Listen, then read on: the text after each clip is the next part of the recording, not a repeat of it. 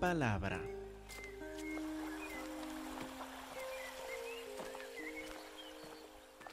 Que Dios les bendiga, hermanos. Por favor, abren sus Biblias a Mateo capítulo 8, donde deseamos ver más sobre la autoridad de Jesús, especialmente en estos primeros milagros que, que, cuenta en la primera parte del capítulo, Mateo capítulo 8, versículo 1. Mateo 8.1. En este punto del ministerio de Jesús, Él ya ha hecho muchos milagros, aunque no nos dice Mateo específicamente de ningún milagro hasta este momento, ninguna sanidad. Sabemos por leer Mateo capítulo 4 que Él ya había hecho muchos milagros y también por ver como el Evangelio de Juan cuenta de esta época en el ministerio de Jesús, que Jesús ya ha hecho muchos. Lo que hace Mateo en capítulos 8 y 9 es que subraya algunos como muy significativos en cuanto sobre todo a la autoridad de Jesús.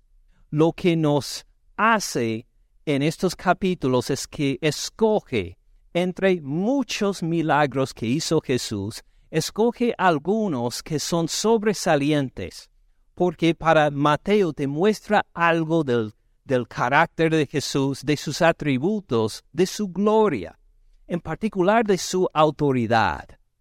Y vamos a enfocar a leer estos primeros tres milagros que describe Mateo en detalle, vamos a enfocar específicamente en este tema de la autoridad de Jesús. Ahora, al final del capítulo 7, ya nos dio una mención, Mateo, de la autoridad de Jesús. Miren otra vez al terminar el Sermón del Monte, en Mateo 7, versículo 28, dice, cuando terminó Jesús estas palabras, la gente se admiraba de su doctrina. Ahora, ¿por qué se admiraba de su doctrina? Porque les enseñaba como quien tiene autoridad y no como los escribas. Cuando los escribas enseñaban, que eran maestros muy apreciados en la cultura judía, cuando enseñaban siempre tenían que decir Dios dice, o según la palabra, o según la tradición. Es decir, tenían que ver la autoridad con que hablaba, tenía que de alguna forma reflejar la autoridad de Dios mismo o de la tradición. Pero fíjense otra vez en cómo enseña Jesús en capítulo 7, versículo 22. Muchos me dirán en aquel día, noten bien, dirán a quién? A él, a Jesús. Muchos me dirán, dice Jesús. Es más que dirán a Dios, lo dicen directamente a Cristo Jesús. Muchos me dirán en aquel día, Señor, Señor, no profetizamos en tu nombre. En tu nombre echamos fuera demonios y en tu nombre hicimos muchos milagros. Versículo 23. Y entonces les declararé. Note, no dice que les voy a declarar mi Padre Celestial dice, entonces les declararé yo, dice Jesús, nunca los conocí. Apártense de mi Padre. No, apártense de mí, hacedores de maldad. Escuchen la autoridad de Jesús en estos versículos. No dice que es el Padre Celestial el que va a declarar el juicio en este día final. Dice Jesús, yo mismo voy a declarar este juicio. Así es el que enseña con autoridad. Una autoridad que no tiene ningún escriba, ni ningún pastor, ni ningún misionero, ningún sacerdote, ni el Papa mismo puede hablar de esta forma, como habla Jesús aquí. Nunca les conocí, apártense de mí, hacedores de maldad. Por eso la gente admiraba de su doctrina. Él enseña con autoridad. Él sí tiene poder espiritual. Él sí juzga a los malos. Él tiene autoridad para decidir quién entra en el reino eterno y quién no. Impresionante, ¿verdad? Ahora Mateo en capítulo 8 va a continuar para demostrarnos otra faceta de la autoridad de Jesús. No solo tiene autoridad en cuanto al día final de determinar quiénes entran en el reino de los cielos y quiénes no. Fíjense en cómo se manifiesta su autoridad en estos tres milagros. Capítulo 8, versículo 1. Cuando descendió Jesús del monte, le seguía mucha gente y he aquí, Mateo nos quiere llevar directamente delante de Jesús, como si estuviéramos ahí mismo mirándolo. He aquí vino un leproso y se postró ante él, diciendo, Señor, si quieres, puedes limpiarme. Ahora, ustedes aprendieron algo acerca de los leprosos en la escuela dominical. No lo voy a repetir, sino a decir que eran personas con una enfermedad de la piel que los hacía inmundo, no solo físicamente, sino hablando espiritualmente también en el pueblo de Israel. Quiero que noten la dificultad de lo que pide este leproso. Señor, si quieres, puedes limpiarme. Vamos a mirar por un momento un ejemplo en el Antiguo Testamento de otra persona que presentó su deseo de ser limpiado de la lepra con un dedo en Mateo 8. Vayan por favor a 2 Reyes capítulo 5, versículo 6. Segundo Reyes capítulo 5, versículo 6. Así es la situación. El país de Israel está en enemistad con el país vecino, sus vecinos Siria. No están en guerra plena, pero están entre, entre ataques pequeños entre ellos y con, con molestias y en malas relaciones. De repente el rey de Siria manda a un general a Israel, pero no con un ejército para atacar, manda este general que tiene lepra, porque ha escuchado que hay un profeta en Israel que sana a los leprosos. Entonces el rey de Siria, según la petición de este general, dice, muy bien, le voy a mandar para el rey de Israel para que busquen o que encuentren este profeta y que le sane de su lepra. Noten la reacción del rey Llegando a ver versículo 6, tomó también cartas para el rey de Israel que decían así, Cuando lleguen a ti estas cartas, rey de Israel, sabe por ellas que yo envío a ti mi siervo Naamán, este es el nombre del general, para que lo sanes de su lepra. Versículo 7. Luego que el rey de Israel leyó las cartas, rasgó sus vestidos, que era una señal de profundo llanto, de tristeza, de desesperación, que llegue el rey a romper los vestidos reales. Y dijo, ¿soy yo Dios que mate y dé vida para que éste envíe a mí a que sane un hombre de su lepra? Consideren ahora y vean cómo busca ocasión contra mí. Note, ¿Quién puede sanar a alguien de la lepra, según el rey?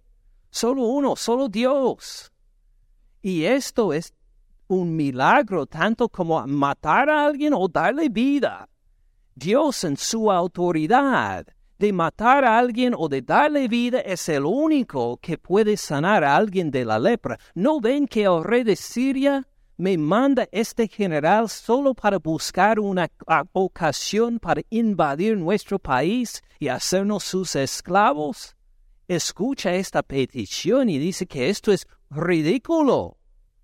¿Cómo voy a poder sanar a alguien de la lepra? Solo Dios hace esto.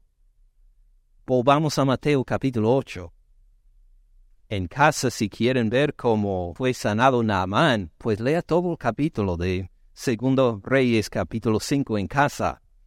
Pero por ahora vamos enfocando en esta petición para ser sanado. Ahora llega un leproso con la misma petición a Jesús. Y fíjense en cómo lo pone. He aquí vino un leproso, capítulo 8, versículo 2 de Mateo, se postró ante él diciendo, Señor, si quieres, si quieres tú. No dice simplemente si quiere nuestro Padre Celestial, si quiere Dios. Reconoce la autoridad en Jesús, si quieres. Puedes limpiarme. Qué fe tan maravilloso. Que no lo vio simplemente de, de un milagro de un Dios lejano. No, al contrario, Jesús delante de él es el que tiene autoridad y poder para sanarlo.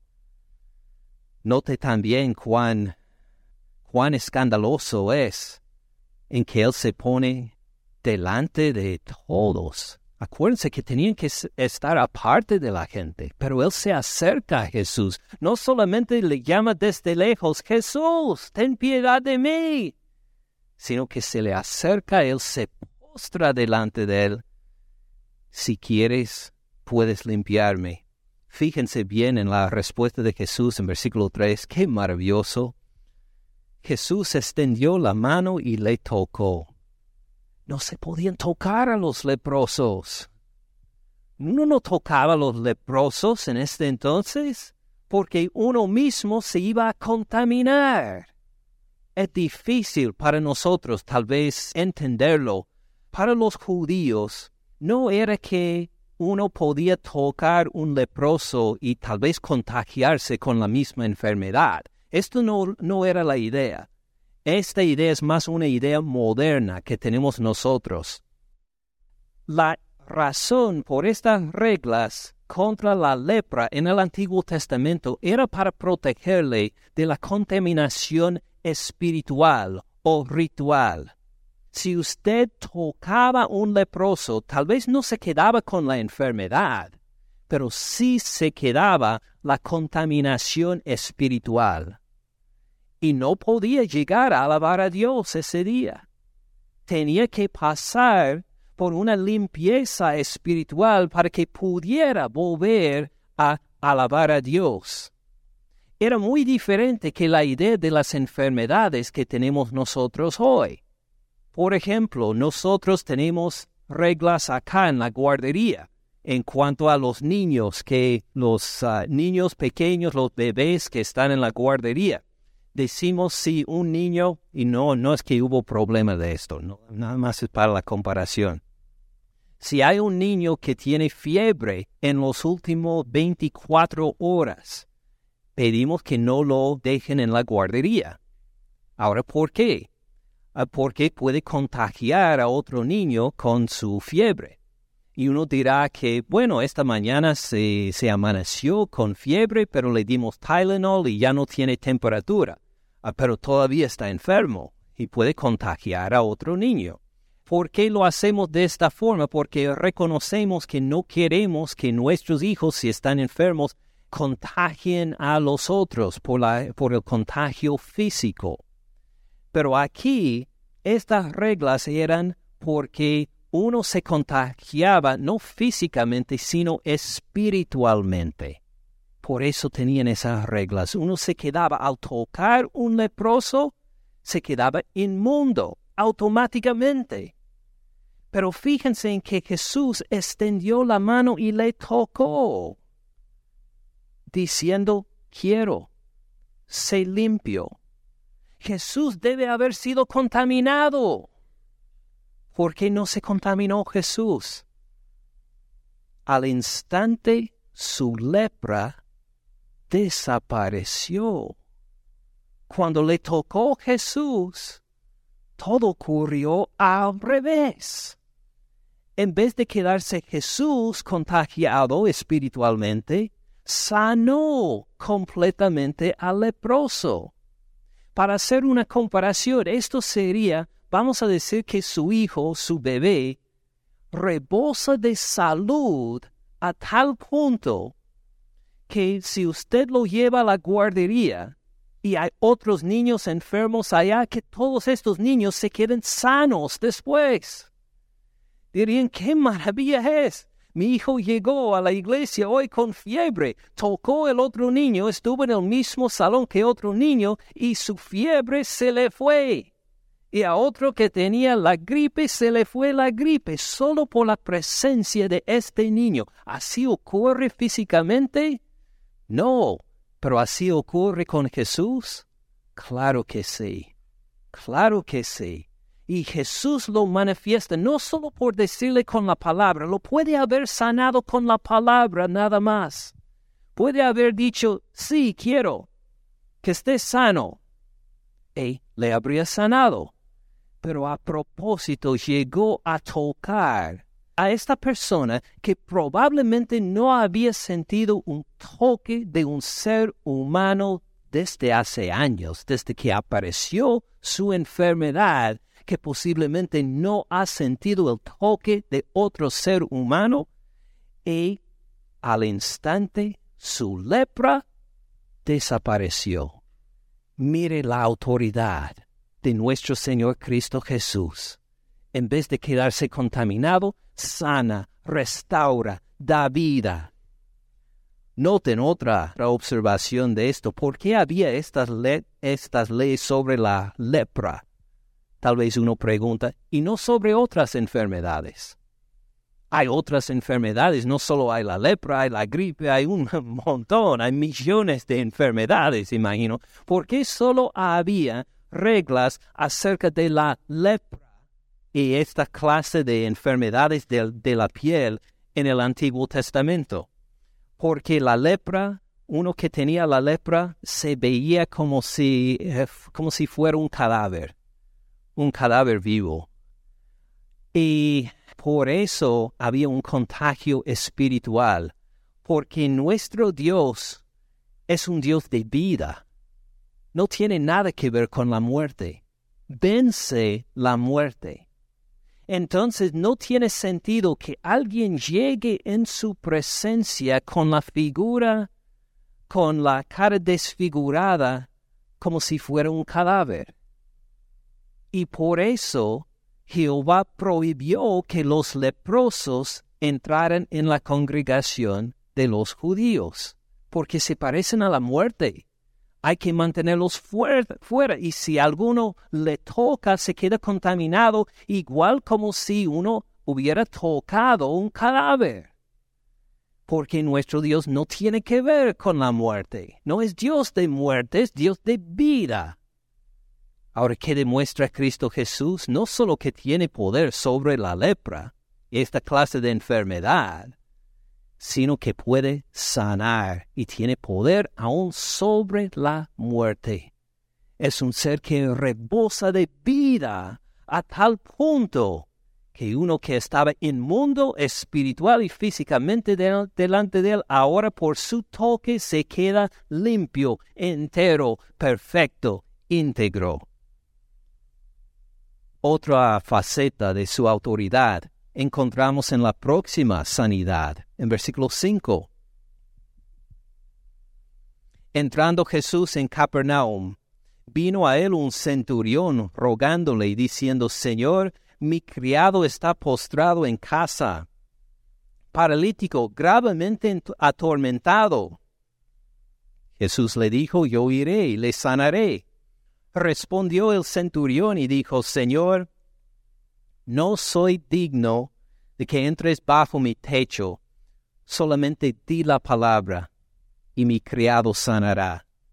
Porque también yo soy hombre bajo autoridad, y tengo bajo mis órdenes soldados.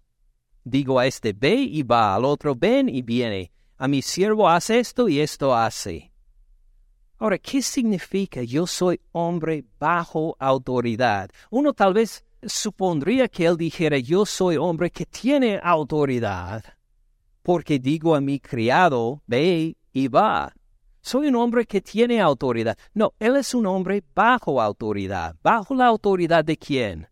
Pues si uno sigue toda la jerarquía, está bajo la autoridad del emperador romano, de César. Entonces, siendo uno que está bajo autoridad, siendo centurión en el ejército, cuando él habla, habla César, habla el emperador romano. Por eso cuando él dice a un soldado, ve, no solo habla este centurión, habla el emperador romano también. Y por eso hay un castigo fuerte si el soldado dice, no voy, porque ha desobedecido no solo al centurión, sino también al emperador romano, el hombre con más poder terrenal en esa época. Si ustedes, algunos de ustedes han estado en el ejército, reconocen esto, que uno que es sargento, por ejemplo, puede ser un hombre malo, un hombre que maldice a todos, pero cuando él manda, hay que respetarlo. ¿Por qué? Porque ah, cuando habla él, lo hace bajo autoridad, bajo autoridad del general. Entonces hay que respetar, porque el desobedecerle a él es igual que desobedecer al general. Igual reconoce este centurión, soy hombre bajo autoridad cuando hablo. Hablo de parte del emperador romano. Y cuando digo, ve, uno tiene que ir. Note bien, está bajo autoridad del hombre más poderoso, hablando terrenalmente, ¿Y a quién llega para pedirle este favor? A un judío un pueblo oprimido, a un pueblo que su propio ejército, su propio emperador oprime, se baja, se humilla para pedir a este judío, que claro es mucho más que un hombre común y corriente, a pedirle a él hazme este favor. Sana mi criado. Hay un eco ahí de la autoridad de Jesús que sobrepasa la autoridad del hombre más fuerte, hablando terrenalmente, en toda la tierra. Uno que bajo autoridad del emperador romano llega no para decir Jesús, ven, ven y sana, sino a decir, Señor, mi criado está postrado en casa, paralítico, gravemente atormentado. ¿Me harías el favor de sanarlo? Por favor, Señor Jesús. Porque este centurión reconoció que la autoridad de Jesús supera la autoridad del César, del emperador romano. ¿Entienden? Versículo 10, al oírlo Jesús se maravilló. Imagine, Jesús no se ve como emperador, no está en un trono, no tiene una corona de oro, no luce de diamantes. Pero por ojos de fe este centurión lo ve y reconoce, este es de más autoridad que aún al emperador romano a quien sirvo puedo orar tal vez en el nombre del emperador romano que muchos de los soldados pensaban que era divino, que era un dios. Puedo tal vez orar en nombre del emperador. No va a sanar mi criado. Pero en cambio este Jesús de un pueblo oprimido a quien nosotros somos más fuertes que ellos militarmente, pero tenemos que someternos hasta la autoridad de este Jesús. Jesús, tú eres más grande que el emperador aún. ¿Sanarías aún por la palabra solamente a distancia? Así es tu autoridad. ¿Sanarías aún solo por la palabra mi criado? Jesús se maravilló y dijo a los que seguían, de cierto les digo que ni aún en Israel he hallado tanta fe. La fe de éste supera la fe de cualquier israelita. Él reconoce de veras hasta cierto punto quién soy yo y el poder que tengo, más que mis propios compatriotas.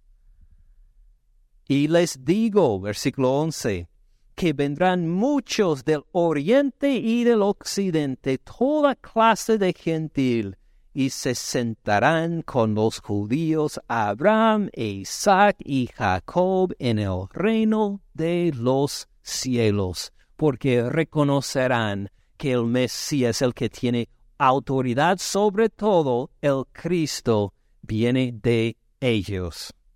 Mas los hijos del reino los judíos mismos, los descendientes físicos de Abraham, Isaac y Jacob, muchos de ellos serán echados a las tinieblas de afuera, porque no reconocen a su Mesías, a su Cristo. Ahí será el lloro y el crujir de dientes. Para confirmar la fe de este centurión, Jesús dijo al centurión, ve, y como creíste, te sea hecho. No también es Jesús que manda al, centurión, ¿verdad? Porque Jesús sí tiene autoridad sobre él. Dice, ve, como creíste, te sea hecho. Y su criado fue sanado en aquella misma hora. Así es de autoridad Jesús, exactamente como alcanzó a ver por fe este centurión.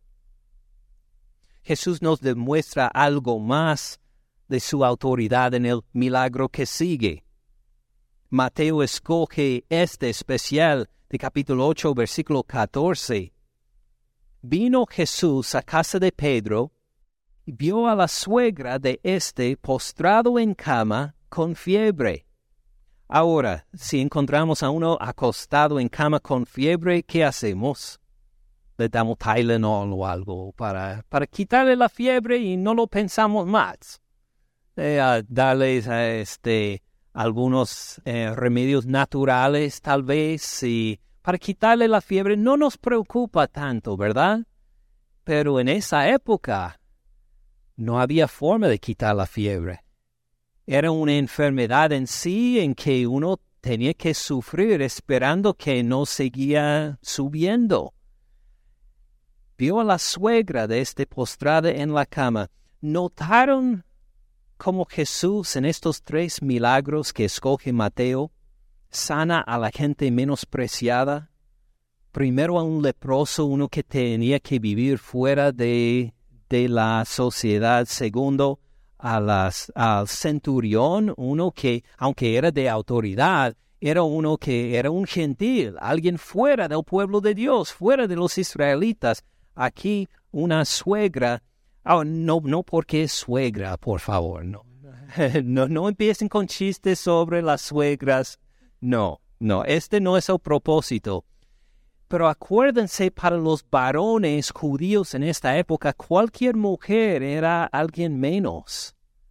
Se les habían olvidado la palabra de Dios en Génesis 1 que dijo que Jehová los hizo a su imagen a los dos, hombre, a varón y hembra los hizo, los dos son iguales a la imagen de Dios. Pero en esa época los varones judíos se les habían olvidado de esto y contaban a las mujeres como algo menos que los hombres, a tal punto que era una oración de esa época de los judíos en que daban gracias a Dios cada mañana diciendo gracias Señor porque no hay porque no soy gentil ni soy mujer ni ni me acuerdo la tercera pero así menospreciaban a las mujeres pero ¿a quién sana Jesús? A una mujer, a la suegra de Pedro. Y mire otra vez cómo lo hace. Versículo 15, tocó su mano. Si usted conoce a alguien con fiebre, ¿usted se acerca a esta persona para tocarle? No, al contrario, se aleja. No quiere contaminarse. Ayer, después de la boda de Crisia y Homero, Elizalde, vino el pastor de la iglesia donde tuvo lugar la boda, me acercó y me dijo, mantenga su distancia, estoy enfermo, tengo la gripe. ¿Y qué hice? ¿Me acerqué a él a tocarle? No, me alejé lo más posible de él. Y conversamos a distancia. quiero acercarme a él, pero ¿qué hace Jesús? Está en la cama con fiebre, se le acerca a ella. Se acerca por su compasión y le toca. Puede haberla sanado del otro salón desde lejos con la palabra. Acaba de hacer esto con el centurión puede haber estado en otro pueblo y haber dicho la palabra. Parece que se quede sanada la suegra de Pedro y se habría quedado sana completamente.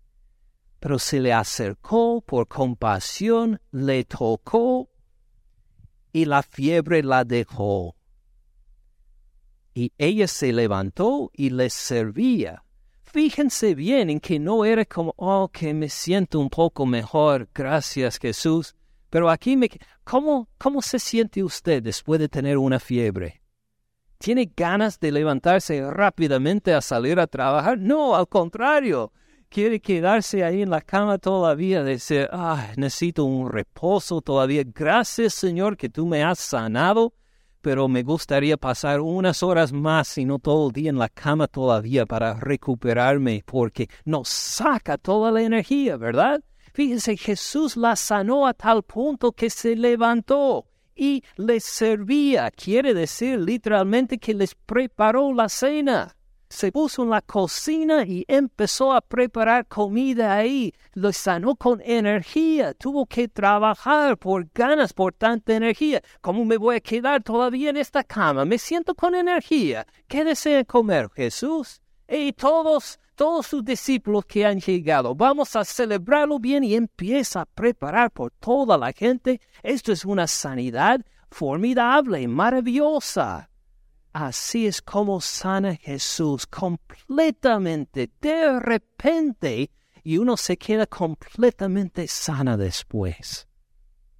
Versículos 16, esto causó una gran impresión en todos. Cuando llegó la noche trajeron a él muchos endemoniados y con la palabra echó fuera a los demonios y sanó a todos los enfermos, milagro tras milagro tras milagro, echando fuera demonios, sanando a la gente. Se quedaron impresionados todos.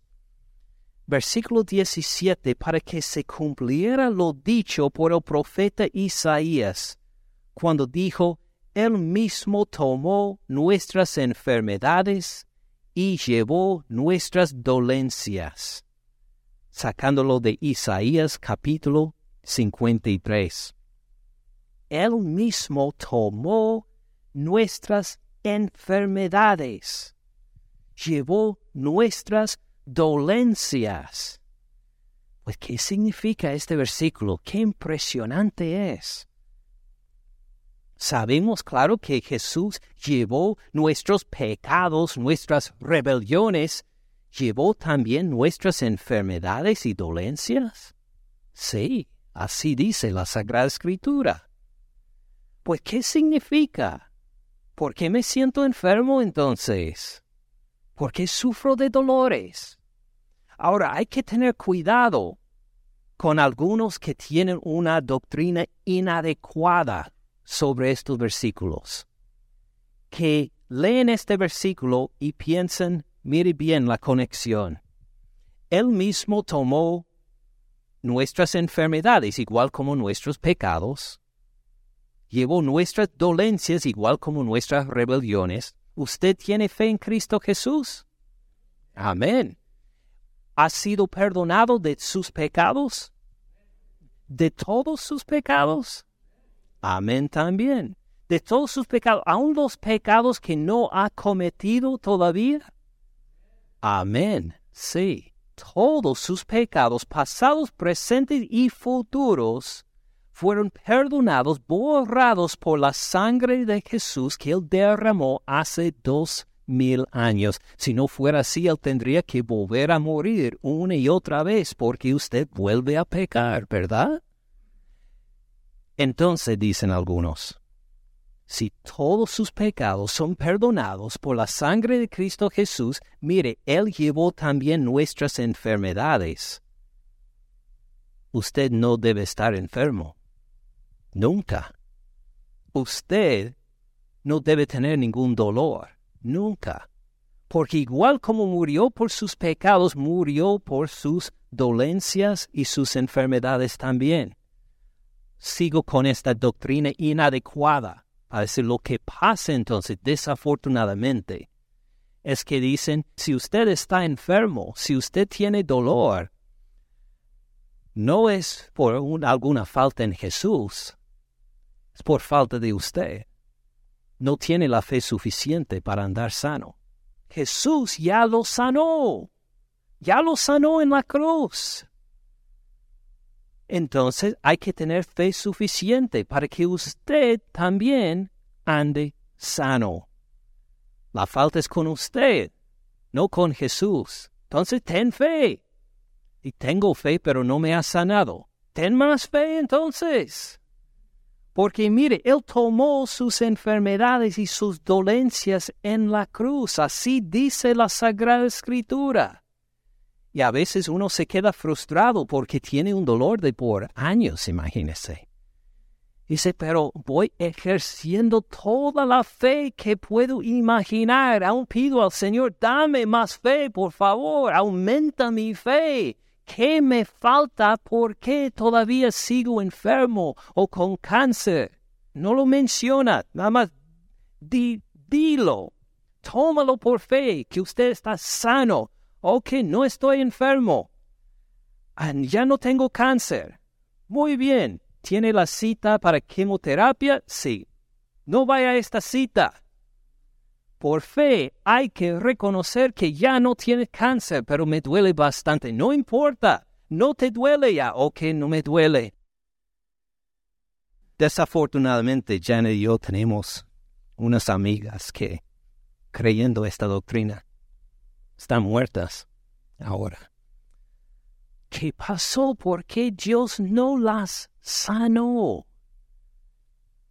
Hay que reconocer que Jesucristo hizo mucho en la cruz. Cosas para el presente y para el futuro también.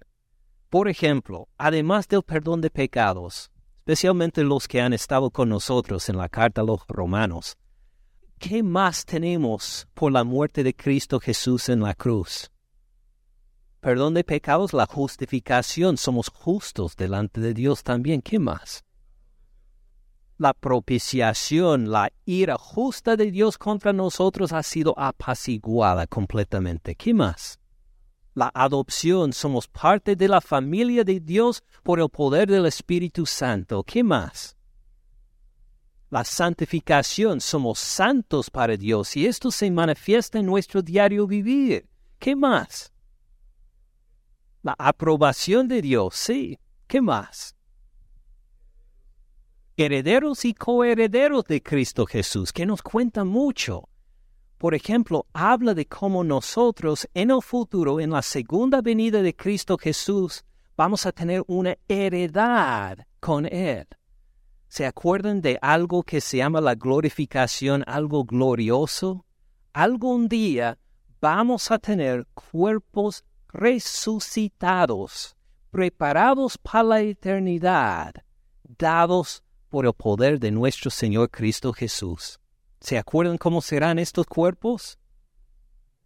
Hasta me acuerdo de una hermana que dijo que vamos a, hablando de las mujeres, vamos todas a tener cuerpo de Barbie. será mejor que Barbie aún. En ese entonces mirarán a Barbie a decir, ay, qué fea esta. Porque mi cuerpo luce con mucho más gloria que la de Barbie. Así va a ser en el futuro. Esto es del cuerpo de resurrección que ya tenemos garantizado en Cristo Jesús. Ahora, ¿cómo se sentiría si le llegara a usted a decir, este cuerpo que usted tiene por la resurrección de Cristo Jesús, de este cuerpo resucitado, usted lo puede tener hoy. ¿Tendría razón? No, Jesús tiene que venir primero, ¿verdad? Cuando venga Jesús, nos dice, nos va a transformar en un instante, un ser un abrir y cerrar de ojos, según 1 Corintios 15, va a resucitar a todos los muertos y todos seremos transformados. Y así es cuando va a pasar. ¿Podemos hacer que este cuerpo nos llegue ahora mismo? No. ¿Cuánto me encantaría a no tener tantas canas, a no envejecerme, a no estar aquí con las muletas y todo. Sí, deseo este cuerpo resucitado ahora, Jesús. ¿Y por qué no lo tengo? ¿Porque me falta la fe? No, No porque me falta la fe, solo porque Jesús dijo, ya no es el tiempo, ya no es la hora. ¿Cuándo será la hora? En su segunda venida. Nos ha prometido este cuerpo, entonces aguantamos vejez, enfermedad, hasta que llegue este cuerpo. Ahora, esto quiere decir que Él tomó nuestras enfermedades que nunca nos va a sanar. No, no quiere decir esto. Que hay mucha evidencia en todo el Nuevo Testamento de Jesús y sus apóstoles que sanaron a la gente de forma milagrosa, de cómo acabamos de leer. Hay muchos ejemplos en el Nuevo Testamento y hay ejemplos también cuando Dios, Cristo Jesús, no sanó. Vamos a ver uno de ellos rápidamente. 2 Corintios 12. Con un dedo en Mateo 8, vamos a 2 Corintios 12, versículo 7. 2 Corintios 12, versículo 7, escribe el apóstol Pablo, Dice, y para que la grandeza de las revelaciones no me exaltara desmedidamente, me fue dado un aguijón en mi carne. ¿Cómo es este aguijón en mi carne? Obviamente es una enfermedad física, algo que le pasó físicamente, así lo describe después. Un mensajero de Satanás que me abofeté Fíjense que esta enfermedad o dolencia física le abofeteaba. Esta palabra en el griego habla de un golpe por el puño que quebranta huesos.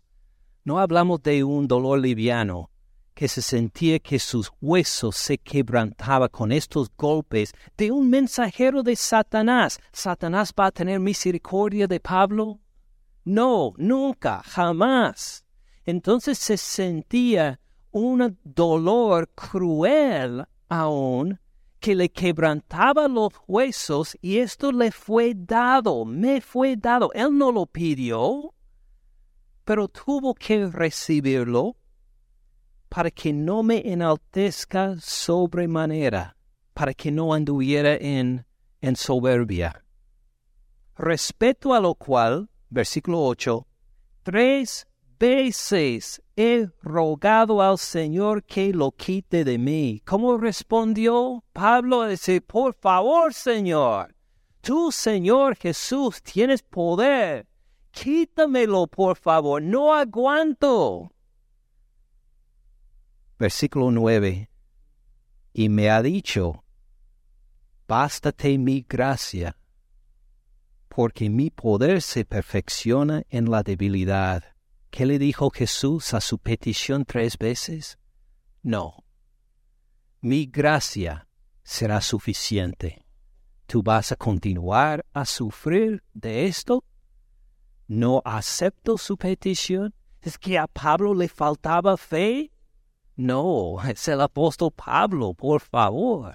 No le falta fe sino Jesús en su gran sabiduría sabía lo que era mejor por el apóstol Pablo, y aunque rogó tres veces quítemelo, Jesús dijo, no. Ahora, ¿algún día el apóstol Pablo va a tener un cuerpo resucitado? Claro que sí. ¿Algún día tendrá que volver a sufrir estos dolores? No, nunca más. Pero cuando estuvo en la tierra, Jesús dijo no a esta petición. Tiene autoridad para hacerlo. Bástate mi gracia, porque mi poder se perfecciona en la debilidad.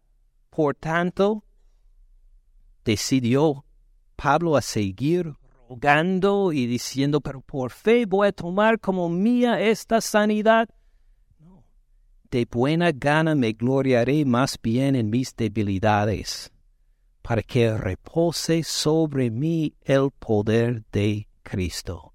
Reconoció en esta debilidad, reposa en mí aún más el poder de Cristo Jesús. Entonces Él aceptó también. Ahora, ¿qué nos, ¿qué nos quiere decir todo esto? Cuando volvemos a Mateo 8, versículo 17, reconocemos que en la cruz Cristo Jesús sí también tomó nuestras enfermedades, llevó nuestras dolencias, igual como vamos a tener cuerpos preparados para la eternidad, estos cuerpos vamos a disfrutar sin enfermedad, sin vejez, sin ninguna clase de dolencia. Y a veces Jesús permite que estos milagros lleguen ahora. Que cuando le pedimos con fe, a veces responde que sí. Claro que sí. No hay ninguna evidencia en la Biblia que dice que esta clase de milagros han parado. No podemos decir, como dicen algunos, cuando terminó de escribir el Nuevo Testamento, que ya se se terminó por completo toda esa clase de milagros. No, al contrario. Si Él responde a nuestras oraciones, nosotros lo hemos experimentado como iglesia. Pienso en varias ocasiones en que orando con alguien a punto de la muerte, una, situación horrible, que llegó Dios de alguna forma en que se quedaron maravillados los médicos después a decir, no, no sabemos cómo este todavía tiene vida. No sabemos cómo este ahora anda bien. No sabemos qué pasó con este tumor. Están maravillados. ¿Por qué? Porque Cristo sí todavía obra será completa esta bendición cuando Él vuelva. Y ahora a veces responde a estas oraciones con sí y a veces responde con que no. Entonces, ¿cuál es nuestra parte? Claro, a orar con fe. Con fe muy parecido al leproso. ¿Se acuerda de él en el versículo 2? ¿Cómo le puso su, petición a Jesús? He aquí vino un leproso y se postró ante él diciendo, Señor, límpiame. No. Señor, tomo por fe mi sanación. No, ¿qué dijo? Señor, si quieres, si quieres. Tú tienes el poder, tú tienes la autoridad, no te lo puedo exigir. ¿Va a ser mía en la resurrección? Si quieres, puedes limpiarme. Por eso tan lindo la respuesta de Jesús. Quiero. Sí, sé limpio. Y al instante su lepra desapareció. En ese momento su lepra desapareció. Así obra Jesús. Así entendemos el cumplimiento de esta profecía en versículo 7. Él mismo tomó nuestras enfermedades y llevó nuestras dolencias. Algún día vamos a estar sin ninguna enfermedad, sin ningún dolor, cuando vuelva nuestro Señor Cristo Jesús y en su misericordia, en su compasión, aún hoy en día hace esta clase de sanación también. Por eso pedimos, Señor, si quieres, puedes sanarme. De esto estamos seguros. No porque te reclamamos, no porque tenemos fe muy fuerte, sino porque tú tienes autoridad para hacerlo y si quieres lo harás. Con esta actitud llegamos a pedir. Vamos rápidamente en estos últimos versículos entonces. Viendo Jesús rodeada de mucha gente, mandó pasar al otro lado. Qué interesante llegó toda una multitud. ¿Y cuántos hoy diríamos, wow, llegó una multitud, ahora sí podemos empezar un ministerio grande y fuerte? Sí, vamos a levantar una gran, en esa época, sinagoga aquí porque ha llegado mucha gente. ¿Qué hace Jesús? Eh, mandó pasar al otro lado. Prefiero evitar las multitudes, dice Jesús. ¿Por qué? Otra vez es otra faceta de su autoridad. No busca tener poder por el manejo de mucha gente. Él tiene autoridad en sí. Tiene poder en sí. No necesita que haya mucha gente para que su poder se manifieste. Y aquí llega mucha gente y dice, me voy. ya me voy de aquí. Vamos al otro lado, porque hay otros que tienen que escuchar un mensaje también.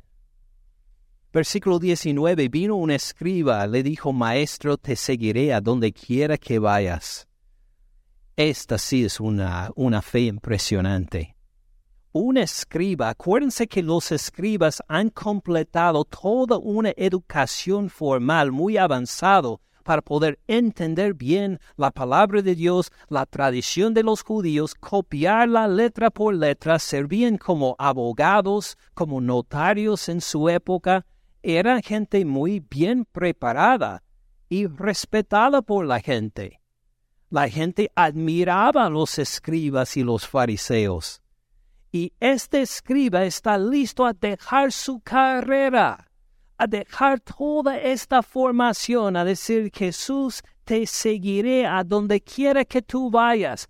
Impresionante. Jesús, pues según nos parece, debe de ser muy bien. Ven con nosotros. Esta sí es una fe grande. Si tú dejas tu carrera, también puedes andar conmigo. ¿Así le dice Jesús? No. Jesús le dijo, fíjense que hay una distancia en que no le responde personalmente. Le da algo como un proverbio ahí. Hay como un distanciamiento de este.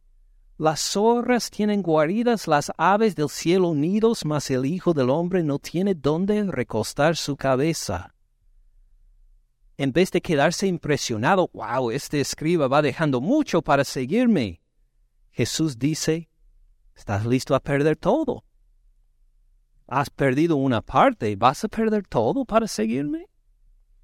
Como vamos a ver en el resto de Mateo, Jesús nos incomoda constantemente porque nos gusta acomodarnos a las cosas que tenemos alrededor.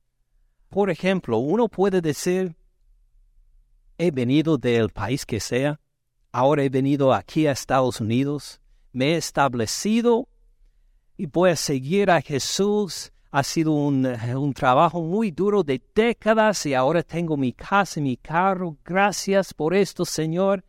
Te sigo a ti con todo mi corazón. Y si Jesús dice, muy bien, te has establecido en Estados Unidos, ahora quiero que vuelvas, que vuelvas a su lugar de origen para predicar el Evangelio. ¿Lo haría?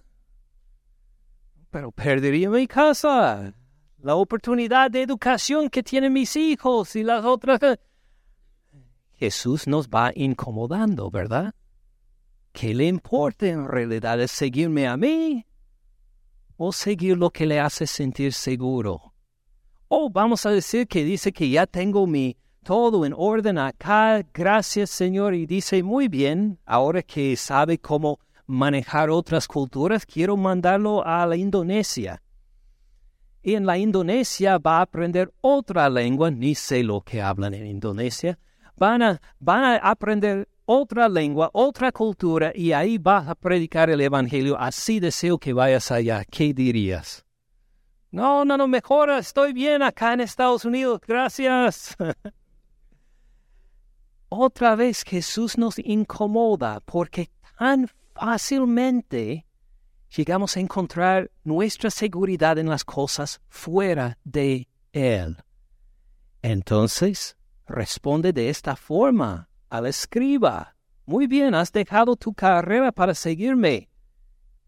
¿Estás listo a perder la casa también para seguirme? Me parece que no, dice a este escriba. Wow. Ahora, ¿quiere decir que tenemos que dejar todo y cambiarnos todo para Indonesia? no lo recomiendo. Si el Señor le dice que sí, hazlo. Hazlo entonces. Esto podría ser todo un sermón aparte. ¿Cómo saber la voluntad de Dios? Brevemente algo que les cuento. Algunos se confunden en esto pensando que tengo que escuchar una voz del cielo o estar ahí en oración meditando en Dios y de repente me va a llegar su voz, ve a Indonesia o algo así. Algo bien lindo que aprendimos en la clase de teología sistemática otra vez. Toda la voluntad de Dios está aquí, en la Biblia. Toda su voluntad.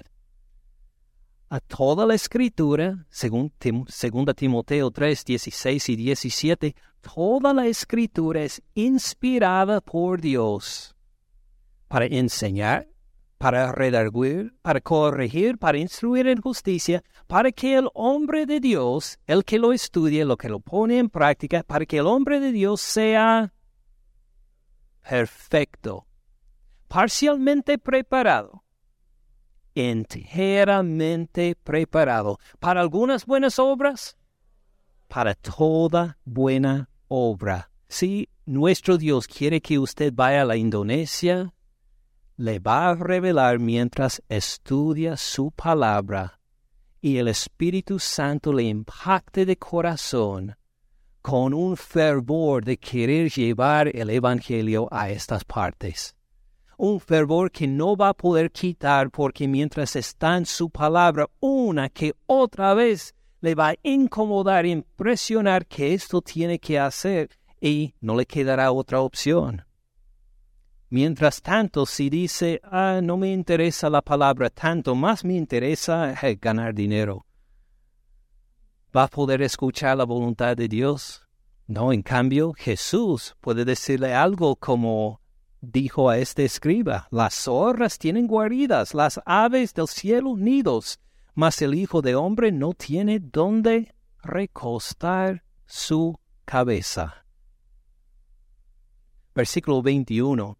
Otro de sus discípulos le dijo, Señor, permíteme que vaya primero y entierre a mi padre.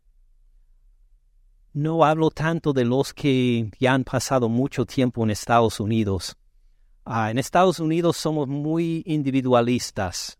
Uno apenas piensa en su padre o su madre a veces. Uno vive de por sí mismo, tiene su propia familia, pero piensa por sí mismo. En cambio, en los países de origen de muchos de ustedes, eh, saben que hay normalmente un hombre que tiene autoridad en la familia. Ah, puede ser el papá, puede ser el abuelo, puede ser el tío abuelo o alguien que una pareja joven puede decidir por sí, vamos a hacer X y al día siguiente llega el tío abuelo para decir, hacer X, están locos, ustedes van a hacer Y. ¿Y qué dice la pareja después? Vamos a hacer Y. ¿Por qué? Porque habló el tío abuelo, él tiene más autoridad.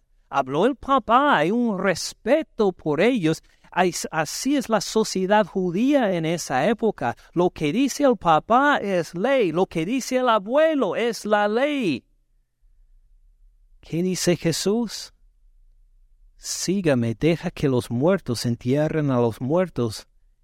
Dice que hay una autoridad más alta que la del Padre, más alta que la del abuelo, más alta que la del tío, del tío abuelo. Ahora, para los judíos, ¿quién tiene más autoridad que el padre o el abuelo o el tío abuelo? ¿Quién tiene más autoridad? Cualquier judío habría dicho, solo Dios tiene más autoridad que ellos. ¿Qué dice Jesús? Sigue a Dios. Sígueme, dice Jesús. Dice Jesús, yo tengo aún más autoridad que tu Padre. Yo tengo más autoridad que tu abuelo. Yo tengo más autoridad que tu tío abuelo. Esto es... Jesús se compara su autoridad con la de Dios. Parece algo escandaloso. Para resumir, note que tenemos varias observaciones impresionantes sobre la autoridad de Jesús que él no se queda contaminado a tocar a alguien enfermo. Él brota de vida, tiene poder que ningún ser humano tenemos sobre la enfermedad y sobre el cuerpo humano. Tiene una autoridad igual a Dios. Señor Jesús, gracias por la autoridad tuya que vemos en estos versículos, que vemos muchas facetas diferentes, tu poder sobre el cuerpo humano, tu poder sobre la autoridad de nuestra familia, tu autoridad sobre a un emperador romano, Gracias por demostrar que esta autoridad no solo es para ser menospreciada por nosotros, al contrario, tenemos que investigar, examinar constantemente nuestro compromiso de andar contigo. Si llegamos a poner nuestra seguridad en las cosas de este mundo, tú nos vas a inquietar para hacernos reconocer que solo podemos confiar en ti. Gracias por sanar nuestras enfermedades y gracias aún por las veces que dices que no, aunque nosotros queremos mucho, porque tus planes son mejores. Tú sabes mejor que nosotros lo que más necesitamos para no encontrar nuestra seguridad en las cosas de la tierra y en la carne. Gracias por sanarnos y gracias por no sanarnos también.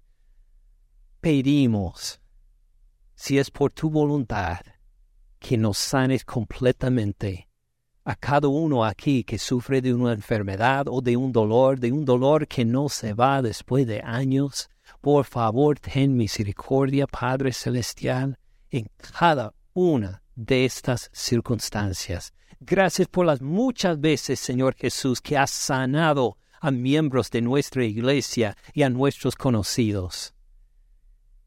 Danos sabiduría y paciencia para entender las veces que no y para poder encontrar también. Bástanos tu gracia, Señor Jesús. Gracias te damos en tu nombre, Señor Jesús. Amén. Gracias por escuchar al pastor Ken en este mensaje. Para más recursos, visite caminandoensupalabra.org.